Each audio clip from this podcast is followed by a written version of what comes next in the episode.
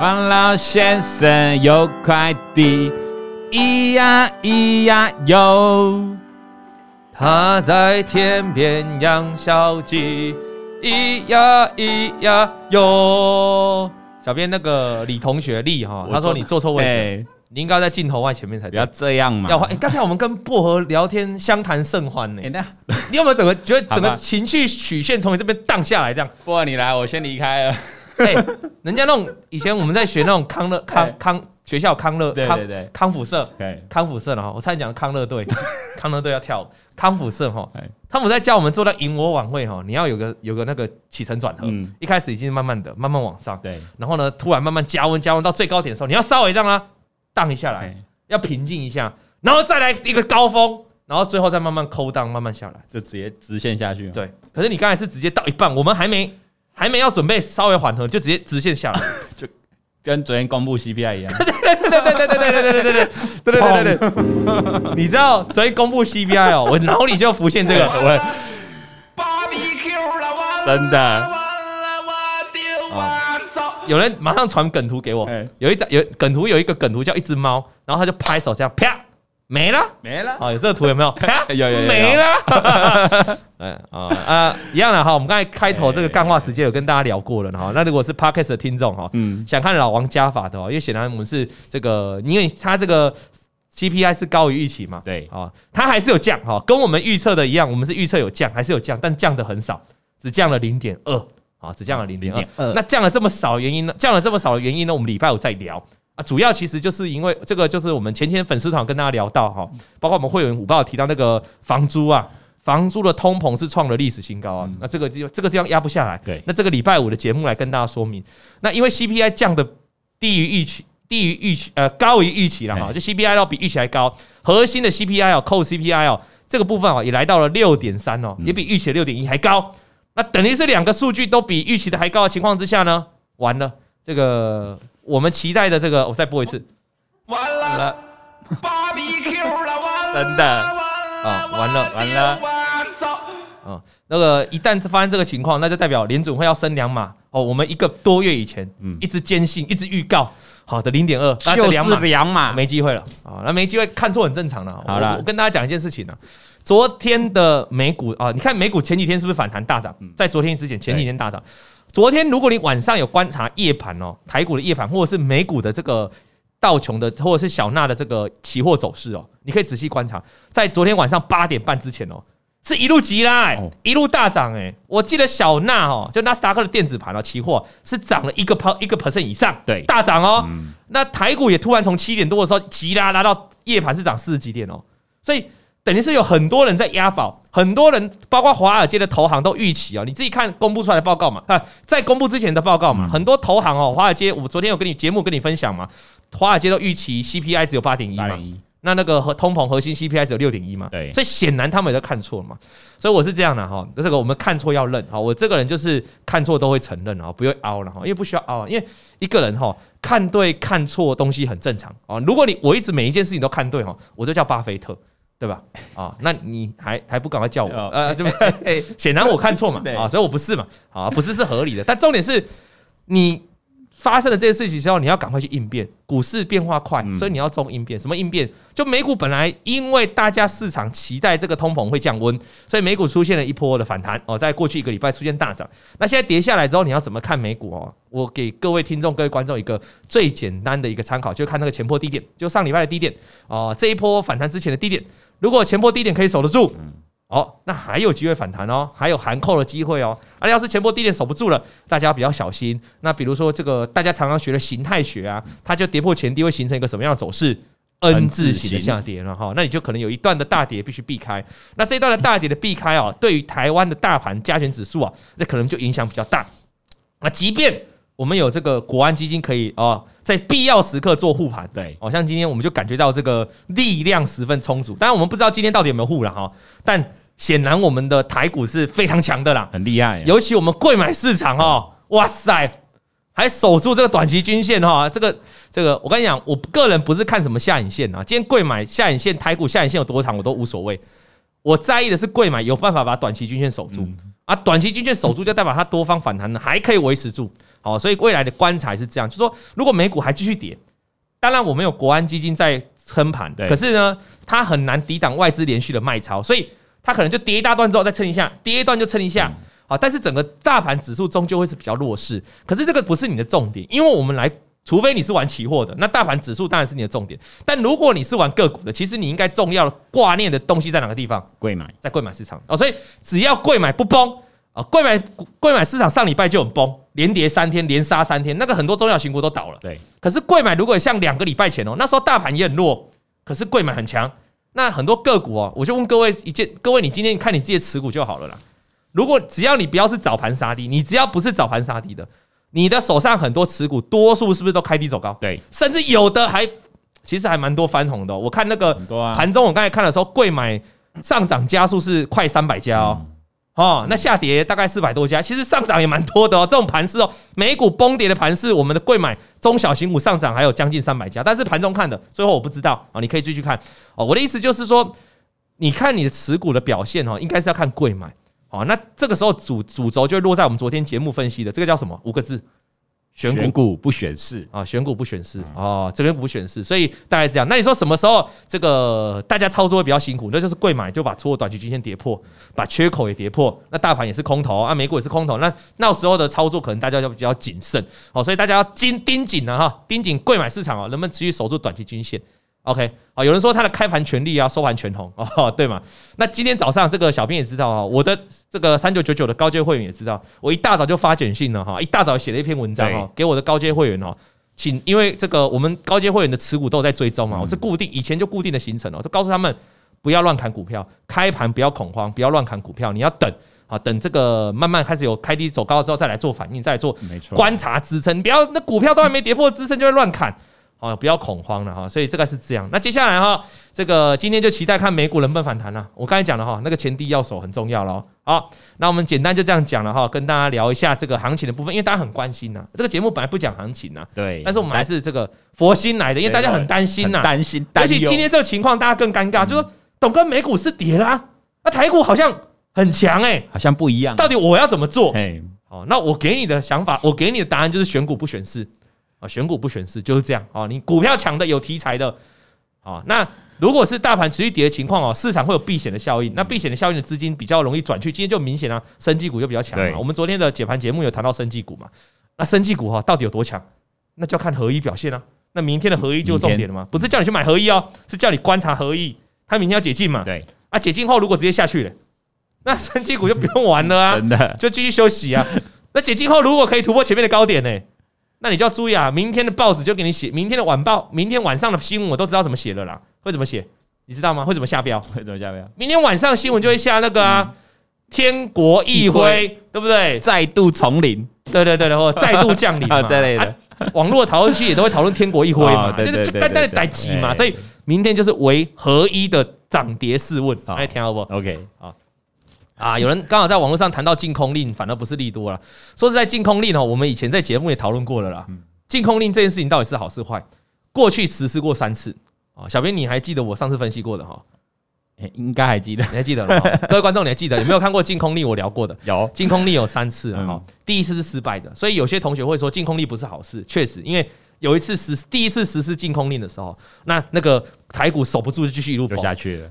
但是我跟你讲，人都有第一次嘛，人的人每一个人的第一次都是特别短的嘛，哎，对不对？就是特别特别那个特别快，特别快。好，下单的时候啊，这股票紧张啊，你第一次下单的股票，你操作都很短啊。对，你你还记得你第一张股票吗？瑞玉是不是操作的很短？对不对？是不是操作很快？很快。对啊，哎呀，操作很快啊，一下就结束。Hello，力学球鞋啊，有很勉强吗？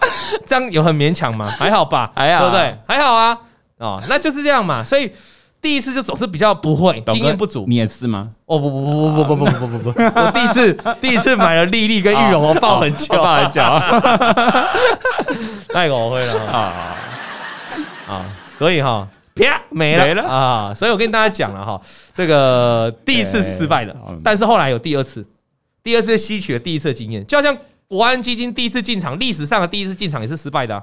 后面再买一次嘛？有没有？嗯，一样道理。第一次容易失败，可第二次他们会学习，他们会进化，就跟我们每天听老王讲股票啊，每天我们来上来听这个这个王老先生的节目，看别人的操作，看别人失败或成功的方法，我们来学习，你总是会进步嘛。嗯。所以第二次的禁空令哈，一宣布之后，隔天哦，如果我没记错，会出现一个就大跌，出现一个低点了，或是前后啦，反正就是第二次跟第三次哦，都是在宣布禁空令哦的前后继续大跌哈，出现，但是就跌一天。或者是当天就最低点了，就上去了。好，我如果你要看详细的解说，在我之前的这个解盘影片有。啊，我现在是凭印象来大概跟你讲，就是说净空令这个名词一出现，我记得有一次哦，就隔天再大跌，因为大家想说哇，又用到净空令，是不是代表行情很危险？对对对，就是行情就是你守不住了，所以你必须要用净空令来限制大家。所以隔天就有恐慌性的卖压，就说哇，完了这个盘完了。但其实那个就最低点。所以总结最后两次禁空令哦，历史上的后面那两次禁空令哦。都是在实施禁空令之后，纵然隔天有在看到最低点，纵然隔天有在大跌，有在最低点，但那就最低点了。那听我意思不？所以后面两次几乎都是禁空令出现的时间，几乎都是在相对的低点。啊，如果那统计学是这样嘛？你过去统计学是相信过去的经验嘛？啊，不代表这次一定会这样，但是我们会相信大数据嘛？大数据过去三次告诉你，只输了第一次，后面两次都赢，而且几乎就是净空力出来就相对的低点。几乎就也还不是相对低点哦，几乎在最低点附近。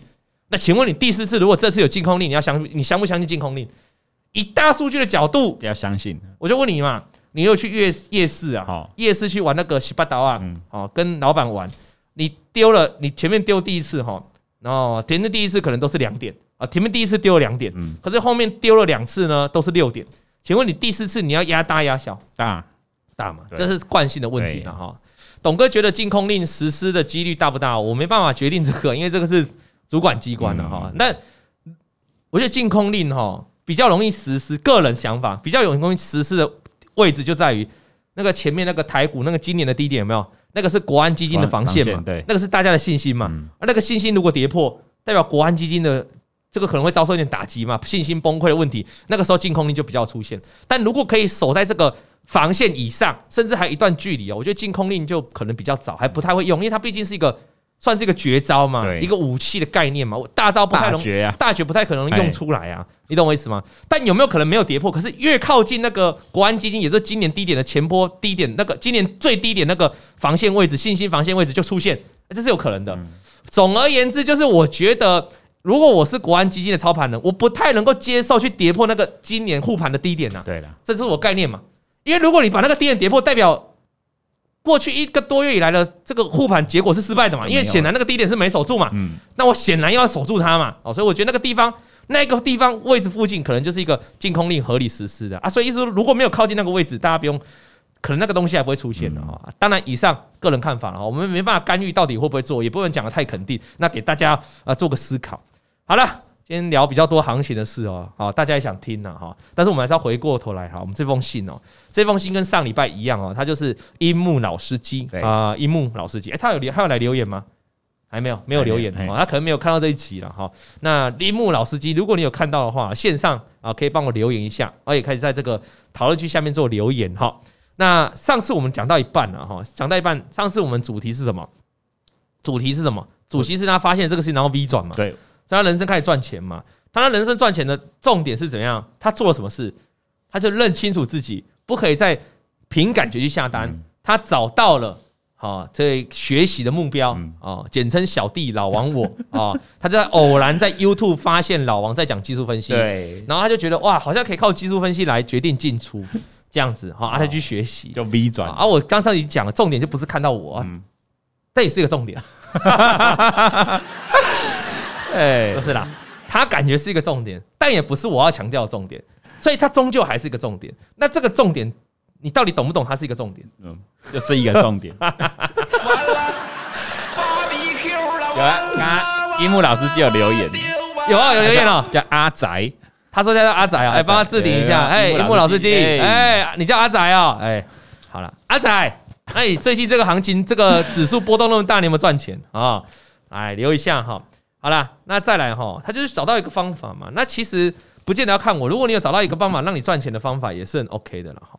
那这边我们要继续谈下去哦，就是说哈，那有一天哈，他在 YT 里面搜寻，他其实不是只看老王的嘛，他也搜寻了，因为他觉得他操作很顺利了，啊，很顺利，你会想要怎样？你想要做的更积极，做的更短，压的更大，呃，压的更大。对，所以呢，他就在 YT 搜寻当冲。哦，哦，他就一冲，对对对对对对。然后他是，请问他这个当冲，他以前在台湾玩股票现股的时候，就是我就是玩台湾当冲的时候，我们上礼拜有谈过，他是赔钱。哎，我的头发怎么一直掉下来？调整一下我的头发。OK OK。哦，毕竟我这个人就靠脸吃饭。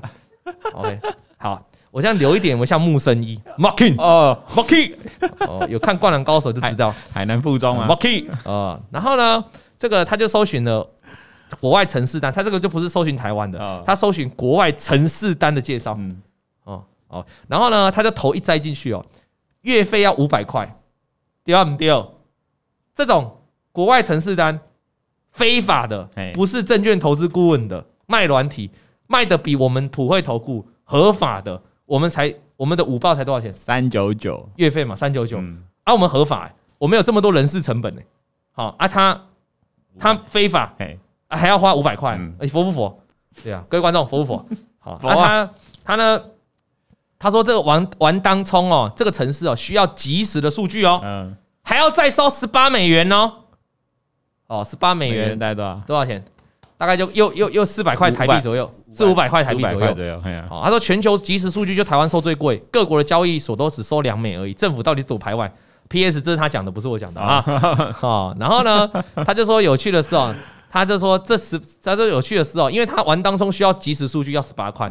但有趣的是，他说什么证交所断断他的什么断他的线路，这是他写的啦，我也看不太懂。然后说没有断，他就觉得这十八块美美金花的值得。好，那好，那他就接着就去搜寻哦，就去上啊这个城市单，因为他下载了城市嘛，那城市单你还要你还不见得会用嘛，他就算教你，你还不对用，你要是不是看别人？哎，感谢董内，你还要去看别人会用嘛，会不会怎么用嘛？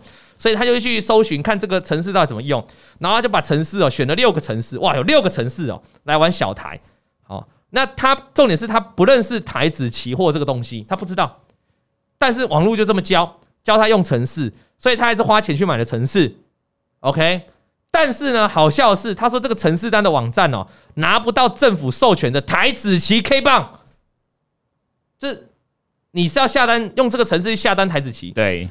但是这个城市的网站的的的城市看不到大盘，啊，看不到期货的加权，期货的 K 棒，所以它只能用一般证券软体的大盘 K 线图去看。等一下切两个城市就对了。啊，你是在讲啥话啊？这叫物件，你还开五百，这叫物件你还开五百，嗯，那五百，他还要传输费，对，加一加大概快一千块。哎，一千块可以加入我的九十九会员了呢，一千块，而且还学一堆东西耶。我等下要录晚报了呢。这个你加一千块，你加一千块，然后这个软体是做期货的，但是它没有期货 K 棒，你要自己看大盘指数、大盘 K 棒加权来对照期货。哇塞，就太美了啊！然后他这里就写龟缸哎啦，龟缸。各位观众、各位听众，你觉得他赚钱还是赔钱？小编，你光听他这样叙述，你觉得他会赚还是？这样应该赚不太赚不太到了。bingo，他说鬼刚 A 啦都在赔，废话吗？你在讲废话吗？你是做台子期货，你看大盘干嘛？因为他是要做当冲。对，如果你说做波段哈，波段走势，那其实大盘跟价跟期货本来就是联动的啊，本来就是有联动的关系，这个正向同向的这个几率高。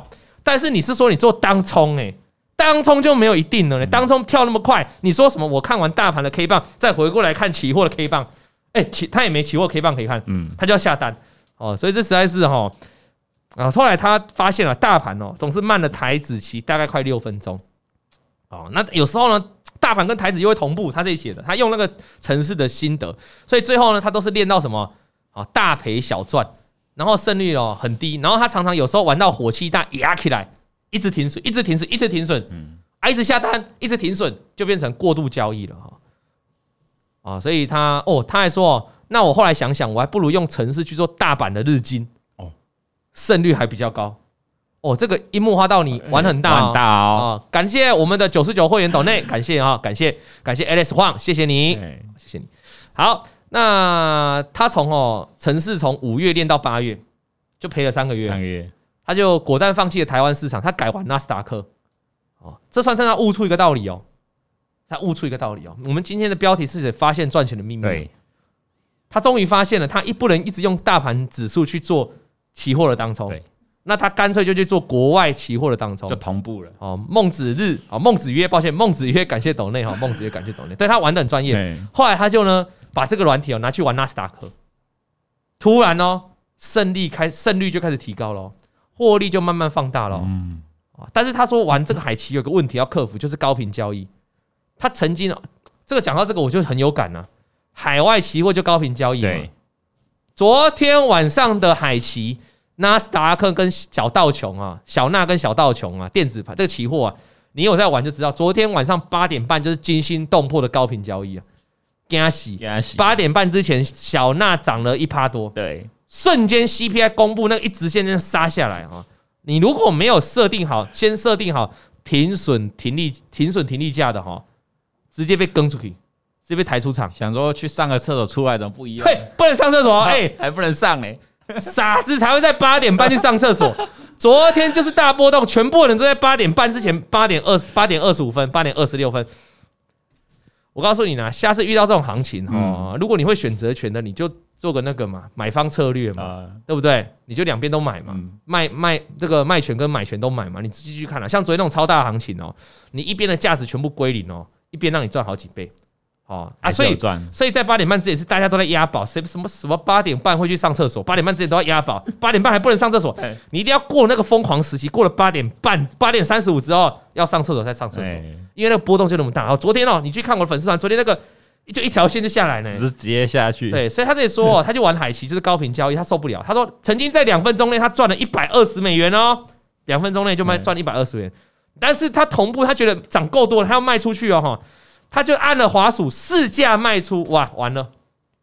小编，我问你一件事情，这你就知道，因为你之前你你这个你还没来投顾之前，你之前都是玩那个股票期货嘛？嗯、那你好几年前你在玩股票期货的时候，有有没有这种现象？啊、就是你看到在涨的时候，请问你可以按你想卖股票，请问你可以按市价卖出吗？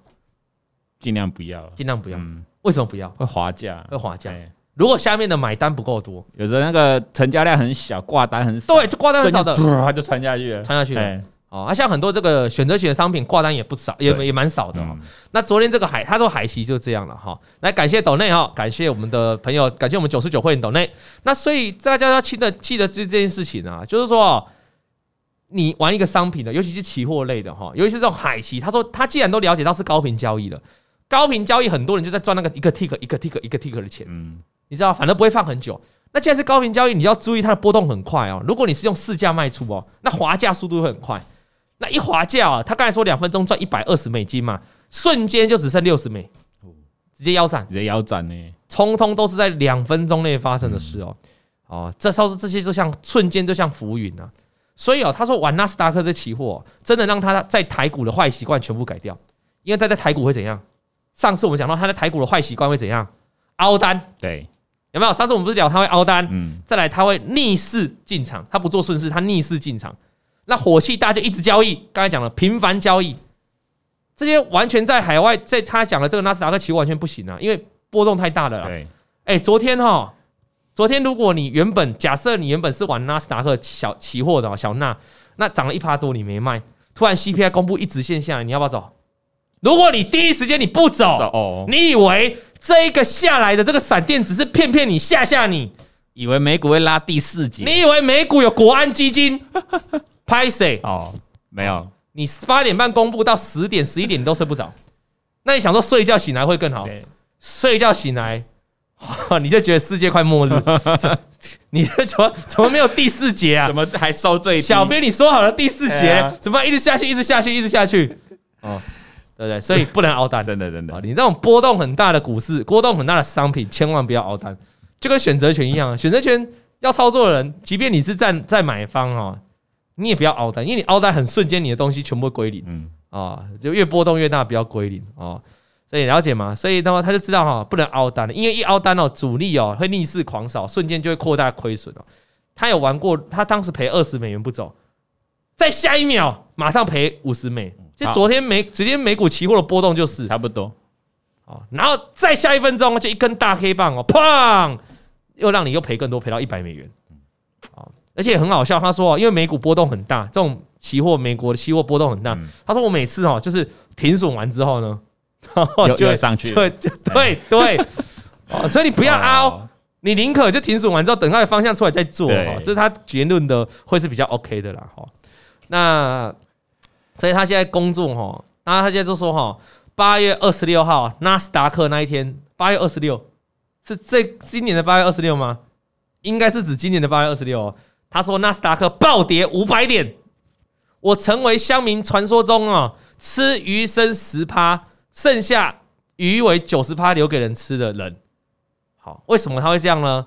因为他说哦，这个他说哦，他说美琪的波浪哦，跟台湾有点不一样哦，所以我们这个同学哈，他不但学了我的技术分析、均线呐、成交量呐、哈形态啦，他还去学了波浪理论，然后他说哦。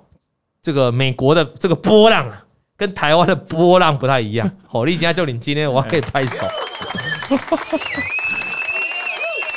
这位樱木同学呼应了上一集，就是他找到什么东西让他人生 V 转，他找到了一个让他会进出的方法。对，不管是均线也好，不管是形态也好，或者是他今天现在讲的波浪哦，我上次讲过了嘛，我们不会批评任何一个学派嘛，基本面、产业面、筹码面、技术面，反正只要你能赚钱就是好事嘛。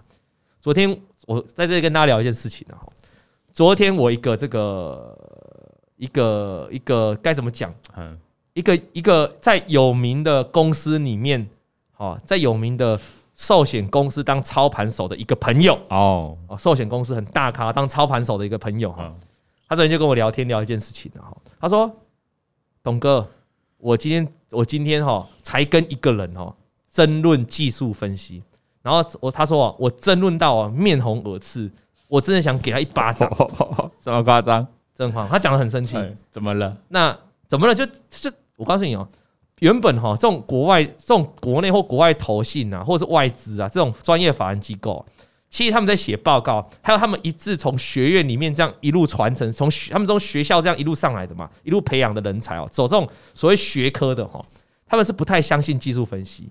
他们觉得技术分析就是我们这种草包啦，哈，这种我们这种乡野之人呐，粗俗粗鄙之人呐，哈，在技术分析就是最落后的指标了，哈，技术分析就三岁小孩都会了，哈。啊，你那么夸林干一下呗，三岁小孩都会，那类似这种东西，就是技术分析就最浅的东西啦。技术分析就骗骗散户，骗骗韭菜了，哈。正常学派出身的都是这样，因为他们以前他们一直学都学什么？都学经济学的理论的架构嘛。合理的估值嘛，合理本益比的估值嘛，合理的获利的架构图嘛。今年 EPS，他们老板哈，他们的主管老板都会问呢、啊：今年赚多少？明年赚多少？后年要赚多少？我简单举一例，举两例子，元泰明年要赚多少？后年要赚多少？你估出来没有？啊，大后年算多少？估多少？啊，你如果估不出来，你估不出来，你估不出来，就是你学你学你你的分析很差。啊，啊，你一定要估出来，就套用那个评价模式。啊，资产的评价模式，股价的评价模式，把它套用进去，啊，就会得到一个目标价。好，这个大概学院风都这样。如果你有在投信或外资干过工作，就是我讲，因为我太多朋友在里面，就是这样。好，你那你写报告哈，你写报告，以前我告诉你哦，现在的本土投信好很多。我现在看很多本土投信写报告哈，多少开始有一点在写技术分析了。这几年风，这一两三年风气有在改变哦。以前是完全不能写技术分析的呢，不行的。你写技术分析，你这份报告被打枪哎。你的脸会被踩在地上摩擦，你知道吗？哇，这么夸张！你是大学经济学、投资学没上好，是不是？给我回去重修。金甲，我的骗哦。然后我说，我就跟他讲说，哈，我说哥们啊，兄弟，我跟他很好。哦啊，我说，哎，你你要首先你要知道你那个产业啊，你你在一个投，你在一个寿险部门的投资部门，那你那个部门的人很多都是从学院派出来的。对。那他当然他他们当然就对技术分析很感冒嘛，他们当然就是一路以来就是这么学，教科书就告诉你这么学，怎么评价，对不对？那你要去估它的产业，估它的这个未来的潜力，好，你要是这样算，所以你那个地方你跟他讲技术分析的人本来就是比较少数，嗯，本来就是比较少有人会去 care 技术分析这种事。反过来啦，你来跟我的会员讲基讲讲基本面讲产业面哈，我相信多数懂得也不多，嗯，好，就是你在那个环境下嘛。或者是你去那个号子里面哦，每天玩当冲的，每天玩当冲的人，VIP 贵宾室每天玩当冲的人哦，你跟他讲基本面，他根本没在聊基本面啊，他每天在玩单，每天玩玩当冲，就是在看那个每天的买卖力道啊，tick 就要对，然后这个股价有没有办法有没有办法强势啊？我的单子有没有办法打进去卖出来？我之前在跟大家分享当冲的做法嘛，你你懂这个意思吗？就是你在那个环境，你跟人家基本面，你会不会你会被嗤之以鼻啊？那个当冲的大户马上说：“你攻他，你起码攻他们挖哥，吵死了！”来，我现在马上下单给你看，然后马上叫小姐，我帮我打个两千万的单进去，啪啪出来，你看我在几秒钟赚多少？三四十万出来。学院派，你应该搞基本面，你们拜托而已。好，对嘛？那难道你那所以你的意思是基本面跟财面很差？不是嘛？只是对他的交易方法没用嘛？所以我就跟我那个同学讲，我那个跟那个朋友讲说：啊，你现在在那个你在这个寿险部门哦。啊，他们就学院派出来的。你跟他讲技术分析，你有什么用？他们一定觉得根本就没用啊！你懂我意思吗？好，那我就这样跟他讲完哈。那当然他还是很生气，他觉得说，可是可是他觉得说，可是他们不懂啊。哦，那些人就那些人就跟他讲说，技术分析就没有用啊。哦，那他就回他说，不是没有用，是你不会用啊。啊，这不是我常讲的话，所以他是我朋友。他跟他讲说，不是你不会用啊。他说不是不好用，不能用，是你不会用啊。但是讲半天还是没有结论，那讲的大两个人就面红耳赤，这样很这吵架。我觉得很简单的哦，讲了这些，我刚安抚完之后，我就告诉我这个这个朋友，我就说今天董哥哦，今天董哥给你送你一句话：夏虫岂可语冰呢？哦，请解释哦。我当然我是个修正过了 哈。对，夏虫岂可语冰？这你还要请解释？你听不懂这句话？我听不懂。薄荷，你听得懂这句话？夏虫岂可语冰？不好意思啊，什么叫做夏虫岂可岂可语冰？夏天的虫哦，这虫哈，它的生命周期很短，有的虫就只在夏天出现，有的虫在冬虫冬天出现啊。夏天的虫，夏天的虫，在夏天生活的这个虫哦，你跟他讲说这个冰呐，你跟他讲啊，我跟你讲哦，嗨虫虫，我跟你讲哦，我们这个冬天的时候就很漂亮哦，我们冬天上面这个树啊，全部都会结成冰柱啊哈，然后这个水面都会结晶呐哈，然后你可以在上面溜冰呐哈，请问你？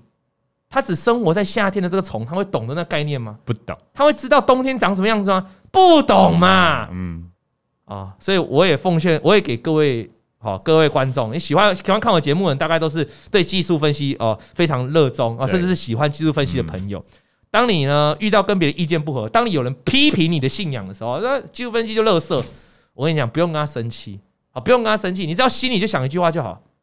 夏虫岂可语冰？你这是夏虫，你懂个屁呀！啊，这样就可以了。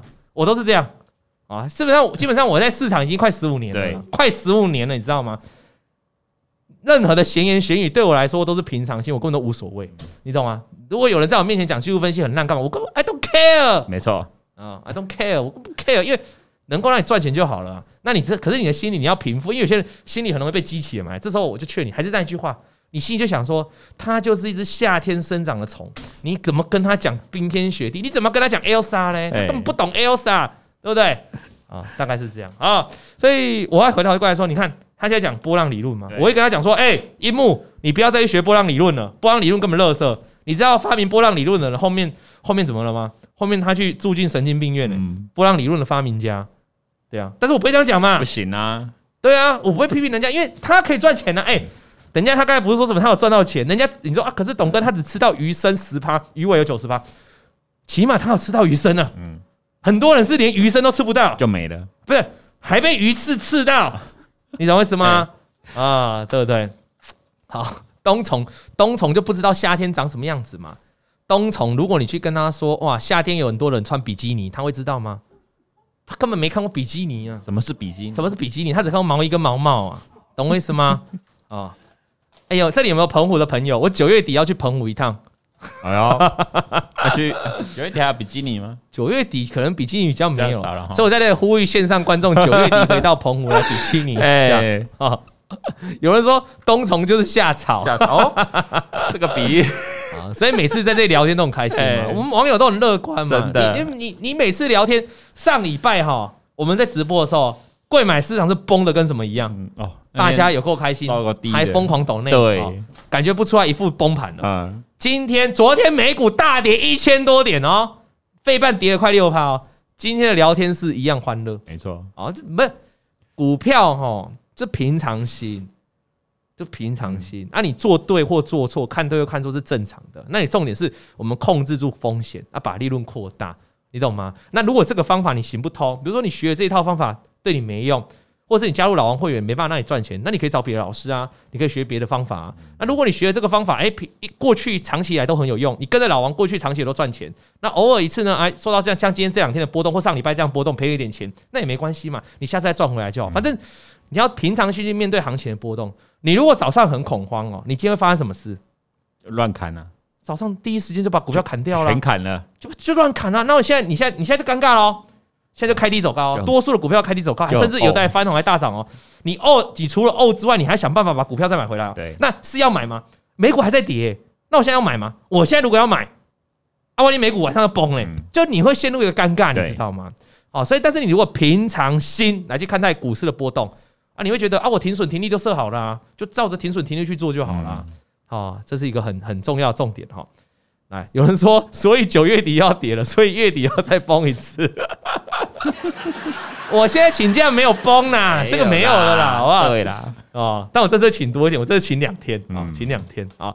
好啦，那回过头来哈，我们只要告诉大家说，任何的方法都有用。那后来他觉得说，哈，他还是赶不上他贷款的速度，还贷款的速度，因为他上次有说他借钱嘛，对。可是他觉得他这样赚，他虽然开始稳定获利了哈，开始慢慢开始慢慢 V 转赚钱了哈，可是他还是还不了贷款的速度，所以呢，他后来就想是怎样？那还是先来去工作，就他有获利了嘛？还是赚钱的工作？因为你要想，他现在是玩什么？他现在玩什么商品？这个人玩什么商品？海外期货，美股的期货嘛？海外期货，那是不是晚上玩的？所以早上是不是很闲？没错。所以他早上就是干嘛？他早上就是白天去当老司机，老司机，老司机。好，有人说美股晚上再跌一千两百点，台股明天就守不住了啊！你慢慢 呢？你慢慢呢？慢慢呢？我们就难得到美股开盘之前还有几个小时的欢乐时光，啊，你来共那种惊喜你啊，慢呢哈，慢呢慢呢好，多数大家都做多的哈，开心一点，OK？啊，好，然后再来了，不过这个守不住也有学问哦，这个守不住是指大盘哦，大盘如果守不住，个股不见得嘛，还是有选股不选市的这个希望了哈。好了，我们希望不要再跌了啦哈。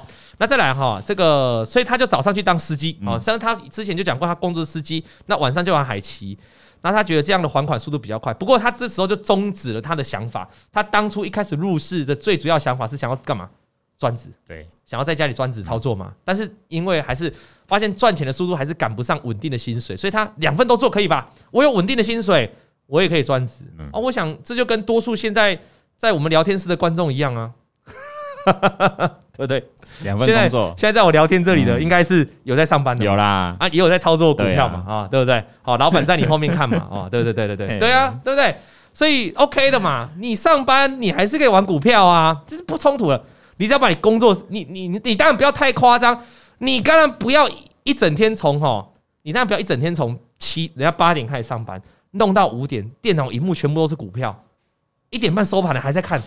看什么？看网络有没有什么老师的直播啦？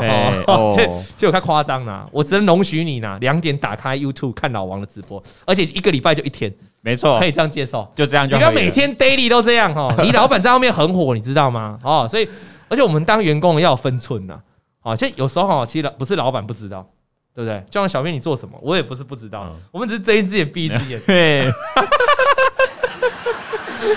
小编的背后量了一下，哈，薄荷你知道吗？我也是睁一只眼闭一只眼啊。简介是你知道吗？我们都闭一只眼，睁一只闭一只眼嘛。公司有监视器嘛，对不对？合理的嘛。但是不是啊？我我在二十年前也干过员工啊。我们也知道，我们总是你不可能 always 二二十四小时压在我在店上面做事嘛。我们偶尔轻松一下是 OK 的，但是你不要太夸张。你说从九点开始看到十二点看股票，夸张了啦。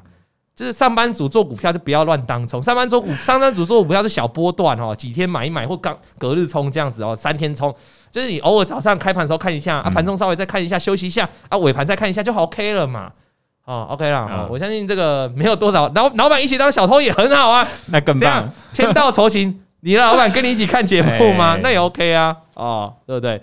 好啦，再来了哈，那。他说：“他觉得他人生至少有拼过了，因为这封 email 本来是要去妈妈要去祭祖的段落就结束，然后当时也发现陈世丹，让我的故事能够写下去，人生就是要永不放弃。因为第四节还没开打，说我永远不知道会是什么结果哦，所以他现在都懂了哈，就是他之前人生开始 V 转赚了钱之后，赚了钱了哈，他又把钱拿去玩海外期货，那海外期货可能赔了一些钱。”一开始不稳定，有没有？刚才过几个月时间不稳定，可是后来慢慢稳定回来了。当他稳定回来之后，他想要让自己更轻松，压力不要这么大的情况，他就是边玩海棋，那早上就正常上班，这样是好的啦。因为他以前哈，他以前当司机是早上还在当冲股票，大家记不记得我们上礼拜讲的这个？我们这个樱木啊，他上礼拜他上礼拜讲的是他之前在当司机，就载配的司机嘛。然后他还要当冲嘛，然后说说上个电梯哦，那个讯号没了，出来就挂了。没错，那个时候我就那我就觉得你这样就很不专心了啦。你懂吗？可是他现在是专心把工作做好，对吧？晚上在担心海奇的事，啊，这时候我怕观众会留言哦，观众就会说啊，董哥，你漏掉一件事情呢，海奇亚洲盘早上也有交易。哦，电子盘，电子盘，就哎，樱木，你早上就不要看哦，你不要早上还在那边又看电子盘哦，那你真的是一天一整天都在交易耶，这样工作也做不好，而且你你你你开车嘛，你工作是开车要比较小心的哦。嗯。我告诉你啊，我这里要开车，我会想要讲一下开车是怎样。开车不是一般讲这种黄色笑话。嗯，我说我们在开车的时候，像我刚才就遇到，好，开车哦，我们开在大直线马路上哦，所以跟观各位观众，你有聊，你有你有你会开车的哦，或者你会骑摩托车来，我们一起来感受一下哈。你在生日常生活中有没有看到这种我们简称三宝了哈？我说的三宝不是女生、老人、小孩，我不是讲这个，我是只说行为像三宝。嗯，就你在一条大马路的直线上，我请问你，大马路直线干道。你开的速度快不快？就正常在速线以内，比如速线就六十，你开的速线大概就六十，六十左右，因为相对快一点嘛。很大条马路你不可能开二三十嘛。对，好，那大马路的旁边是不是很多的小巷子？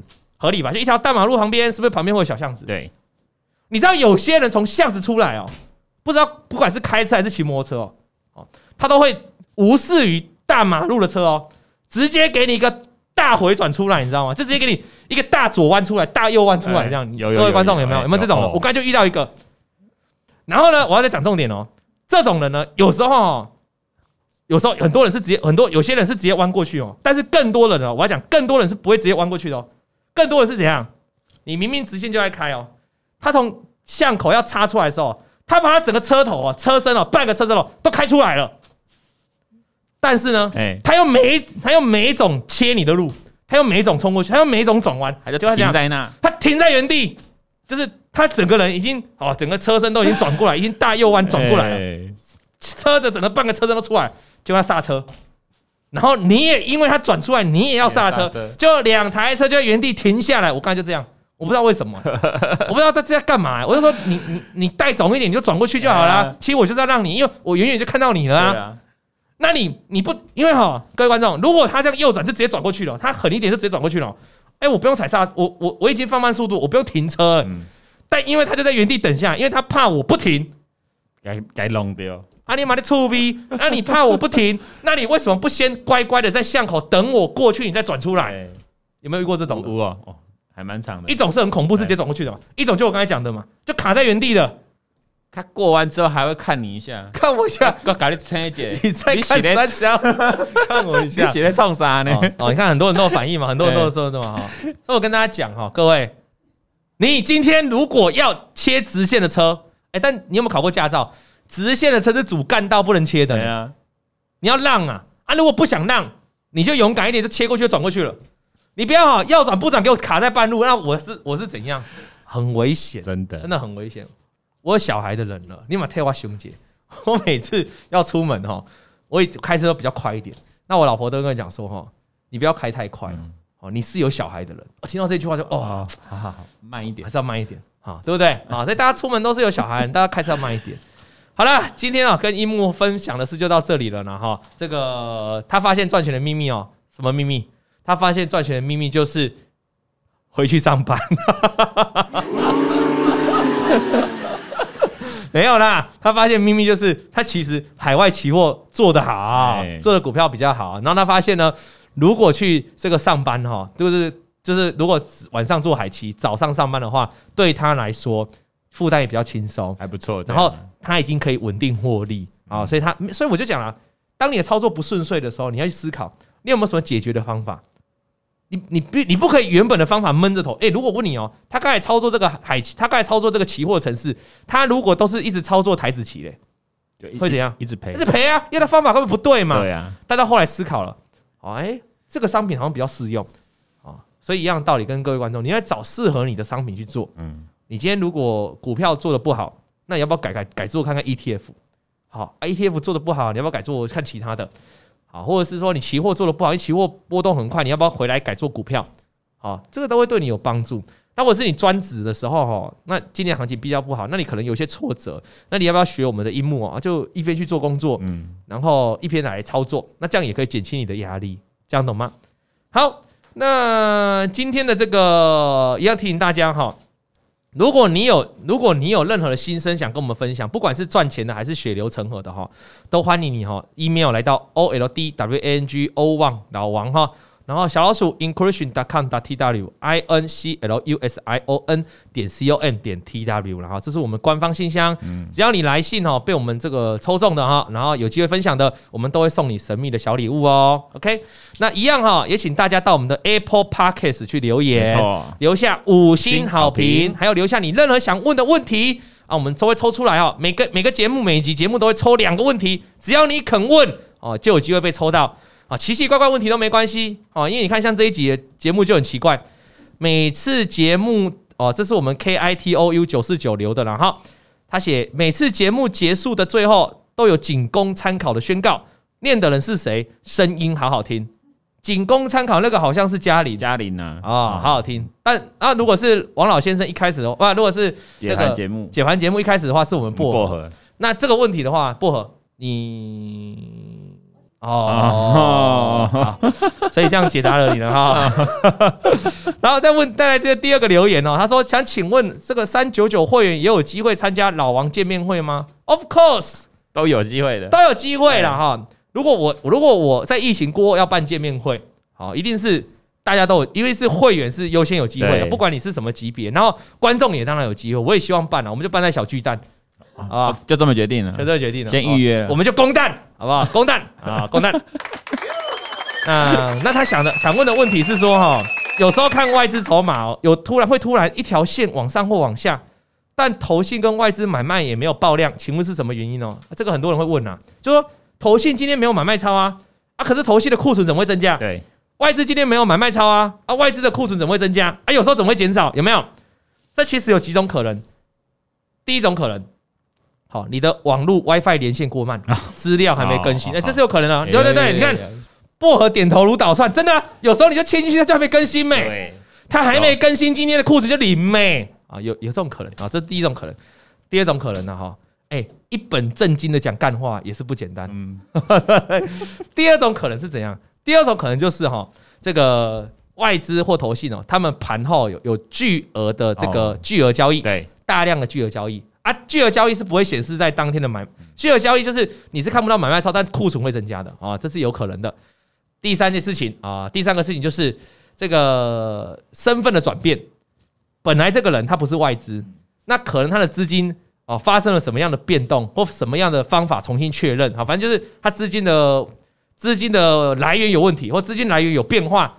所以他的身份本来不是外资，那就可能被列列列为哦，因为这个资金的变化就改列为外资。那也有可能，也有可能是怎样？